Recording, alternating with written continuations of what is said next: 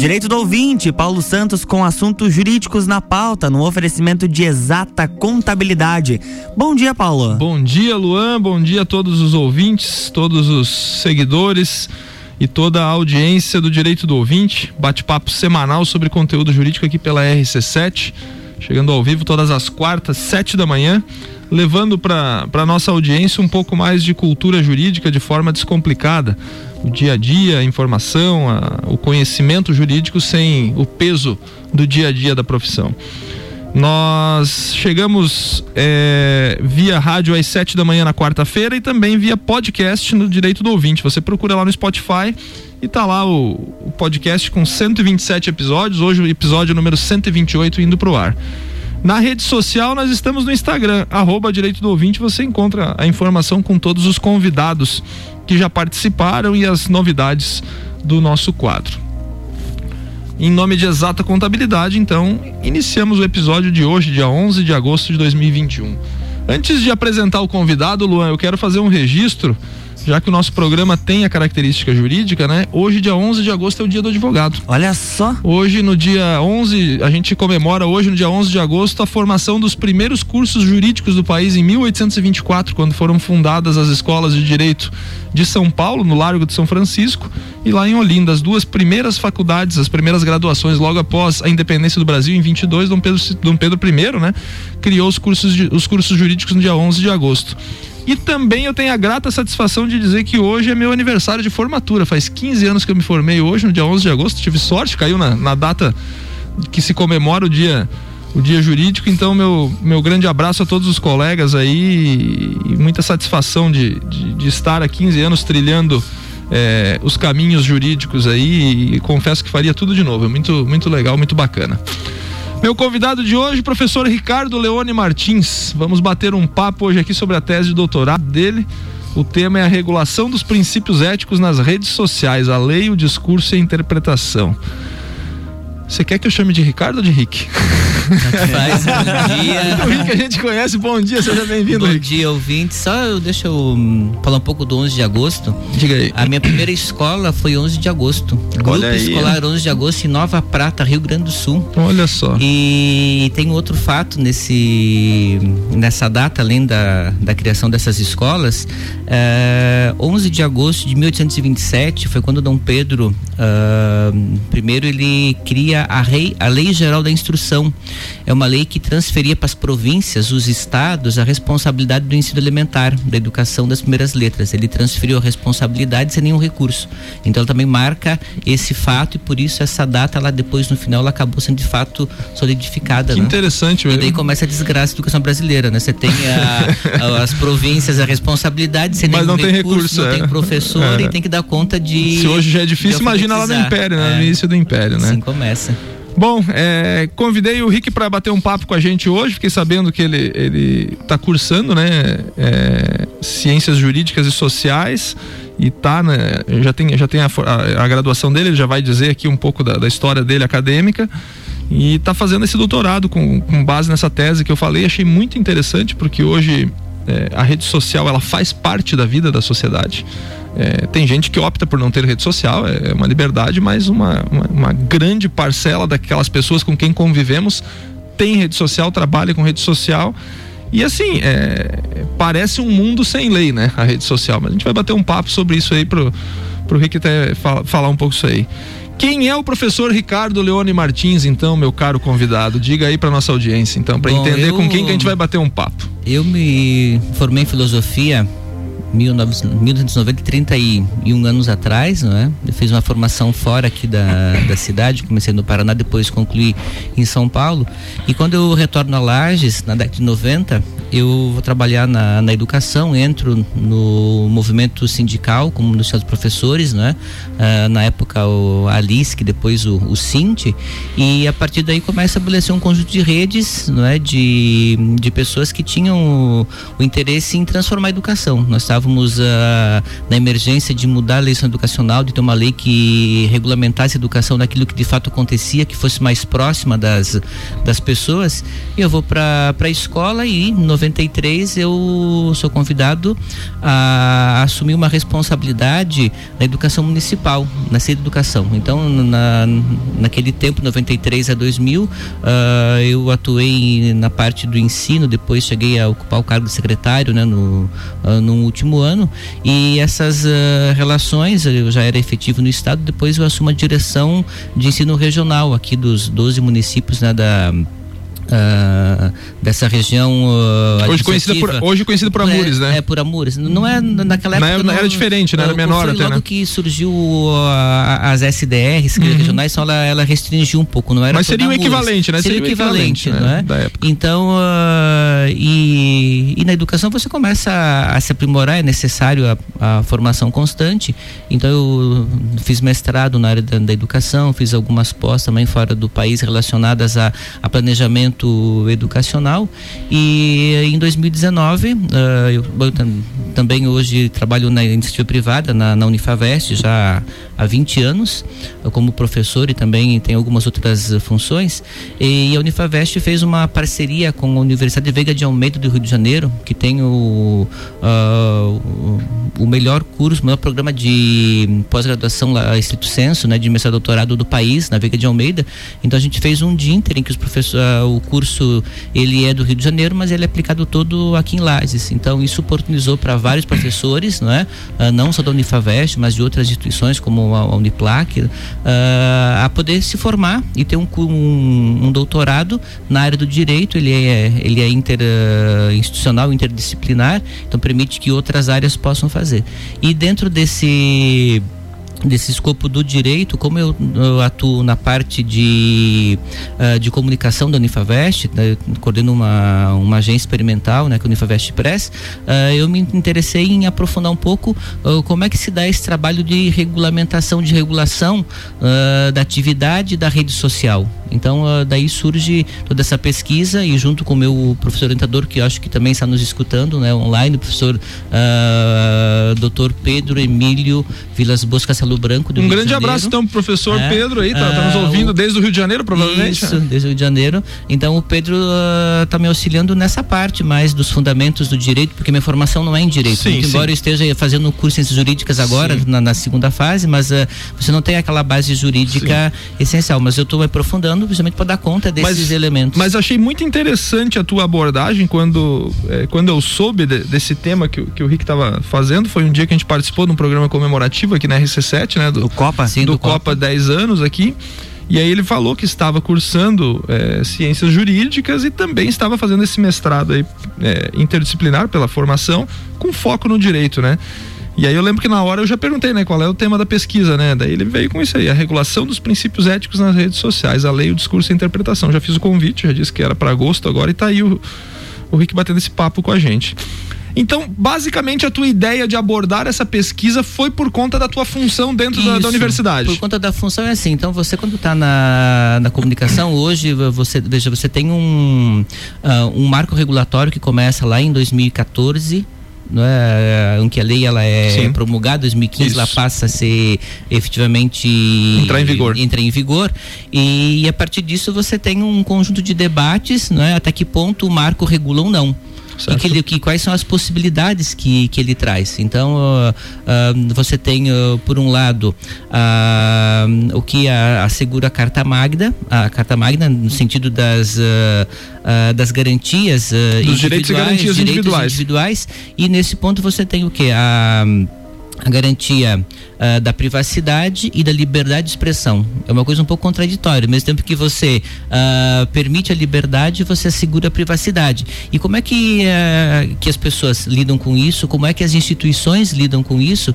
E como é que o sistema jurídico trabalha isso? Então, o foco da minha pesquisa é justamente para tentar compreender isso. O que, que está escrito, o que diz a lei, o que é dito não é? O que, que está, por exemplo, nas explicações, naquilo que de fato é falado tanto pelas pessoas quanto pelos uh, entes federados, pelas instituições e o que é feito do ponto de vista da legislação, o que, que a lei consegue de fato aplicar.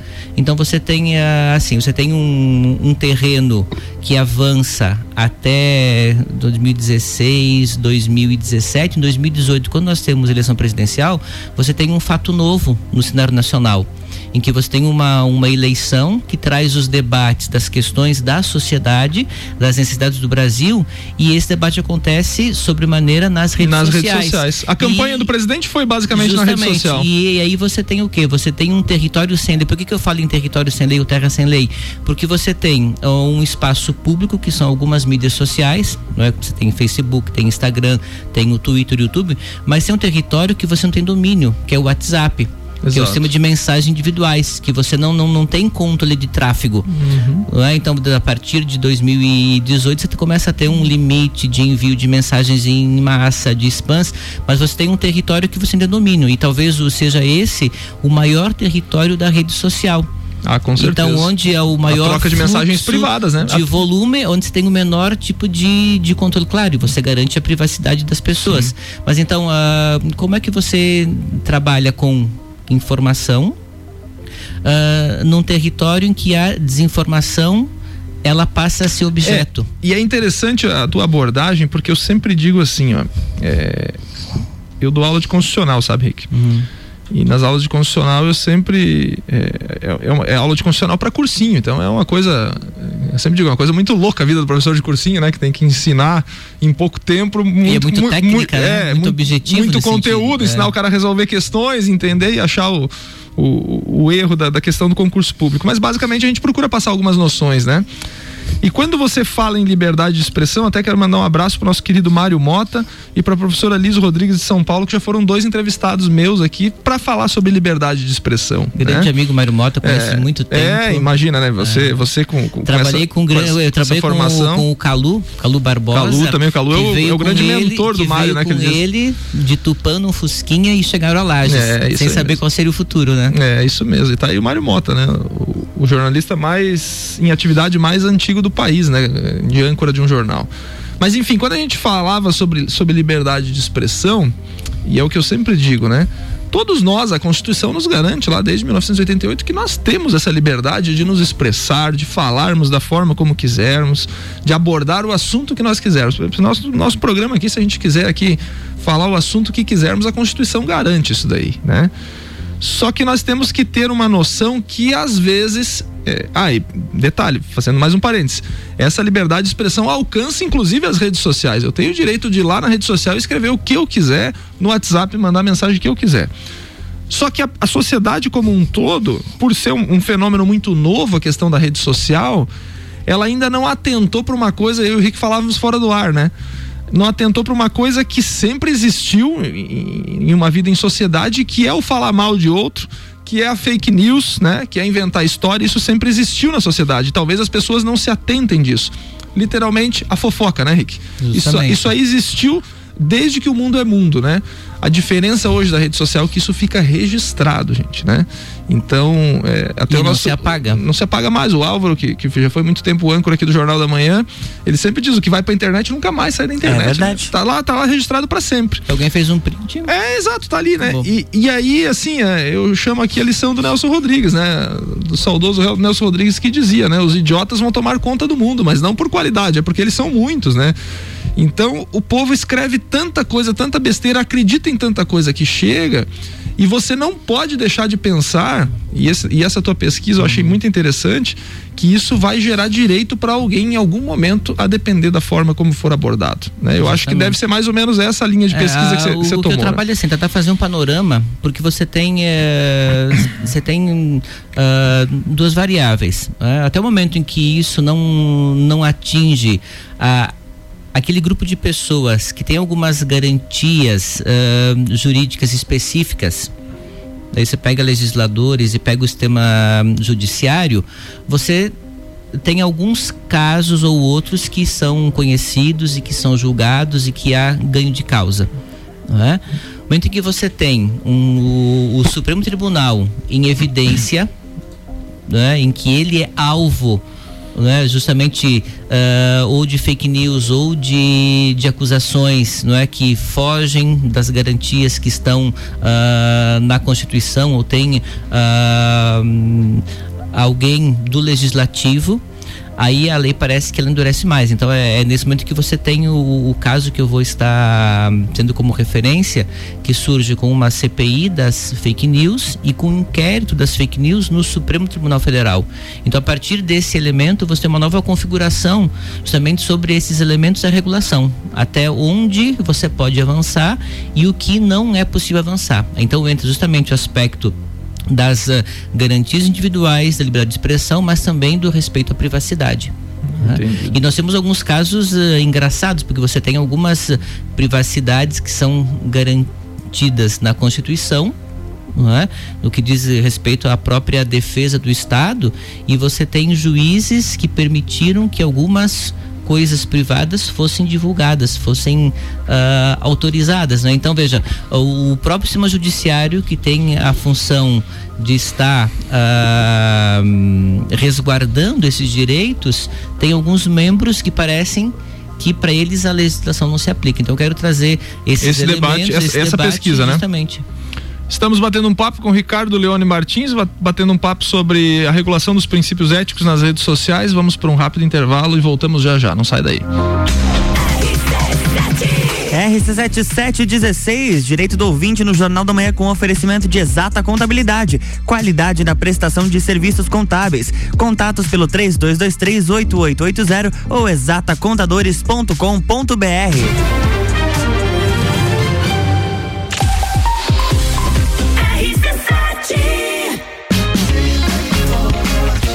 Já pensou um dia inteiro dedicado à saúde e bem-estar da mulher? É a quarta da mulher sempre forte. Anticoncepcionais com descontos e condições pra lá de especiais. E você ainda paga tudo em até seis vezes sem juros com o Voon Card. Avenida Belisário Ramos, 1628, Copacabana, Lages, junto ao Forte Atacadista. Vem conferir.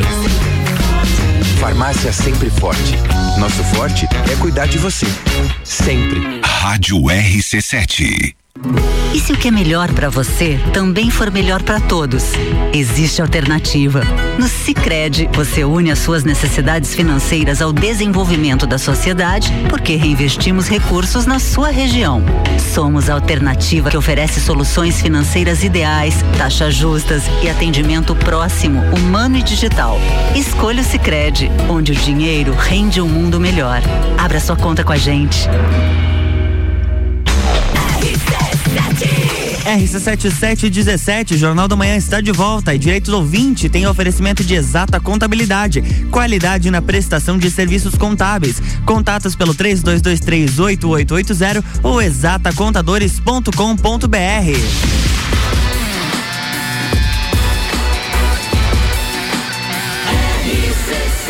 A número 1 um no seu rádio.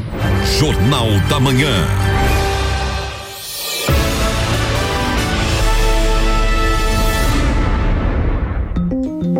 Estamos de volta, bloco 2. Estamos de volta com o Direito do Ouvinte, seu bate-papo semanal sobre conteúdo jurídico, levando para você um pouco mais de cultura jurídica de forma descomplicada. Nosso convidado do dia de hoje, Rick Leone Martins, Ricardo Leone Martins, professor Ricardo Leone Martins, aqui eu tenho que lembrar que nós estamos aqui falando com o professor, né? Não com, com o nosso colega de bancada aqui. Ô Rick, você trouxe aqui para mim toda a, toda a base da tua, da tua pesquisa, né? E, e eu achei interessante aqui a, a a metodologia que é a análise do caso concreto que você falou no final do, do, do bloco anterior, né? Que é sobre o inquérito das fake news que está no STF e a CPI do, do Congresso Nacional através de uma comissão parlamentar mista de inquérito, né? É, essa tua busca pela, pela, é óbvio que, que nem sempre numa pesquisa você encontra respostas como, como a pessoa pretende, né? Justamente. É, você você com, com mais bagagem acadêmica, com mais de 20 anos de, de academia, aí você sabe do que eu estou falando, né? Então nem sempre aquilo que você imaginava lá na, na, no teu projeto de pesquisa ele se concretiza ou você encontra a resposta que que você busca, né? Você até bota aqui como problematização da tua pesquisa a relação entre o ordenamento jurídico e a realidade social nos limites da capilaridade do direito. Mas eu queria te, te, te provocar no debate da seguinte forma. É, você já tem uma visão do que você imagina encontrar com essa pesquisa? por exemplo, é, sobre o inquérito das fake news no STF, né? Existe toda uma problemática em, vo, em, volto, em volta dele, né?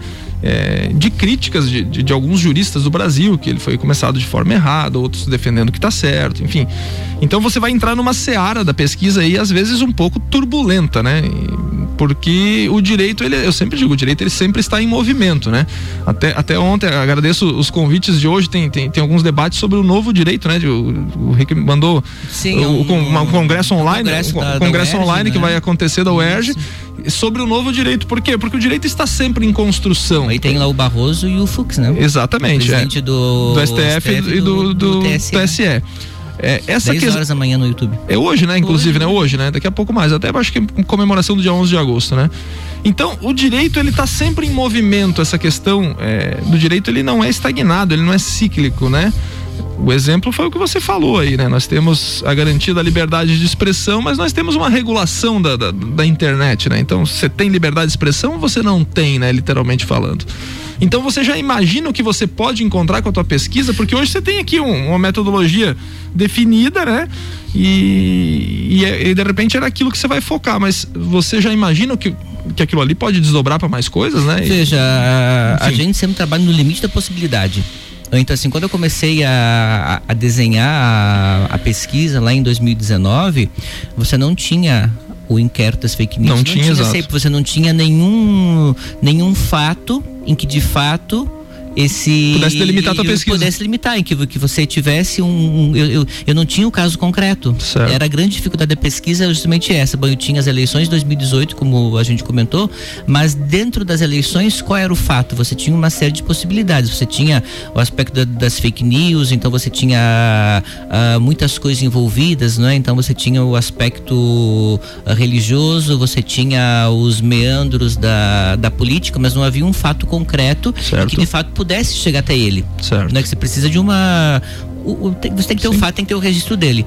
Com o inquérito e com a CPI, esse fato aparece de forma concreta. Então você tem agora elementos materiais para poder analisar. Veja, eu meu estudo é um estudo exploratório, eu estou buscando justamente esses materiais, fazendo uh, uma análise do que foi feito. Então eu estou buscando esses elementos. Uh, onde eu vou chegar, uh, eu não estou muito preocupado nesse aspecto. Primeiro Sim. preocupado em, em, fazer esse registro desses elementos, ter todos uh, todo ele organizado e a partir daí começar a fazer análise. É? Mas uh, então o que, que eu já observo? Você já tem alguma, alguns instrumentos que permitem a responsabilização de quem acreditava até então que tudo era possível. É verdade. Eu, eu, eu, é o primeiro aspecto, e eu defendo né? isso aí. Nós temos, nós temos uma liberdade de expressão um pouco diferente da liberdade de expressão garantida pela Constituição dos Estados Unidos, por exemplo. Sim, né? justamente. É, a nossa liberdade de expressão aqui ela é relativa, ela é, ela é relativizada. E, e, assim, eu particularmente eu concordo com, com, com, com esse entendimento, porque é, eu não posso garantir que alguém fale é, o que quiser violando o direito de outrem. Se, se, Sim, se é que sim. eu conseguir ser claro, né? Retorno para a questão da, da rede social agora, né?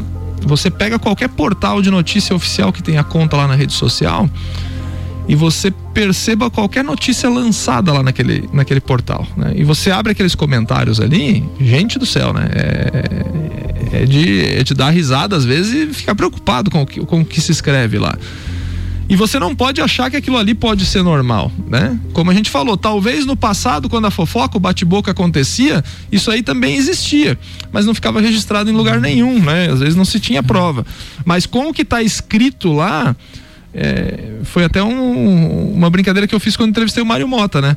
É, com o que está escrito lá, se fosse levar aos tribunais tudo o que há de violação criminal, primeiro, e, e cível, segundo, ia faltar juiz para julgar tanto caso, né? Claro. Então eu acho que tem que ter esse, esse cuidado, essa, essa. E eu gostei muito do tema da tua pesquisa, justamente por isso. A gente tem que é, não, não vedar totalmente, nós não podemos entrar numa ditadura das redes sociais, nós não podemos é, aceitar isso como, como, como uma regulação total, mas tem que se encontrar um meio, e eu não estou dizendo que, que eu sei qual, seja, qual seria esse meio, né? Por isso que a pesquisa é necessária nesse ponto para que se tenha um cuidado e um respeito às outras liberdades individuais, como você falou. É. Então, de um você lado. Você falou do, dos americanos, eles, uh, uh, nesse mesmo tempo que a gente discutia aqui o marco regulatório, eles criaram lá dois instrumentos, não é? Que, uh, que eram para proteger a propriedade e evitar a pirataria. Então, é um debate que, que não termina e que está em aberto, quer dizer, até que ponto você consegue então fazer esses bloqueios Sim. e que você impedir, por exemplo, assim, que alguém publique uma, uma música ou nesse caso uma notícia Sim. ou uma fala. Então esses uh, hoje os, uh, hoje a dificuldade é se, se você de fato colocar algum tipo de uh, instrumento nas redes para bloquear esse tipo de ação não é que em tese você considera antecipadamente que pode ser uma fake news, não é ou uma uh, ou algo que vai violar alguma garantia, até que ponto isso interfere justamente nessa Sim. nessa liberdade? Então Sim. hoje você não tem um instrumento uh, dentro dos algoritmos possíveis que garanta isso. Talvez aí a dificuldade. Então o que, que sobra resta o sistema jurídico até que ponto ele tem condições uh, num tempo que seja hábil de dar essa resposta. Sim, porque a gente entra até em um outro debate muito, muito sério, Rick, do seguinte contexto. É, todos nós talvez já conhecemos alguém que já foi bloqueado pelas redes sociais, pelo Facebook claro. ou pelo, pelas outras redes. Por quê? Por coisas que escreveu, né? Será que o, a rede social, as, as, grandes big techs, né? Será que são elas as censoras do, do, do que está escrito lá, né? Será que não tem confronto com a nossa Constituição aí? Porque acima de tudo nós temos a Constituição. É bom lembrar isso aí para nossa sociedade, tá? É, eu sempre digo assim, todas as todas as pessoas que estão nos ouvindo agora, elas têm que ter noção de alguma coisa, noção de uma coisa acima de tudo no nosso país está a Constituição e ela merece respeito. Né?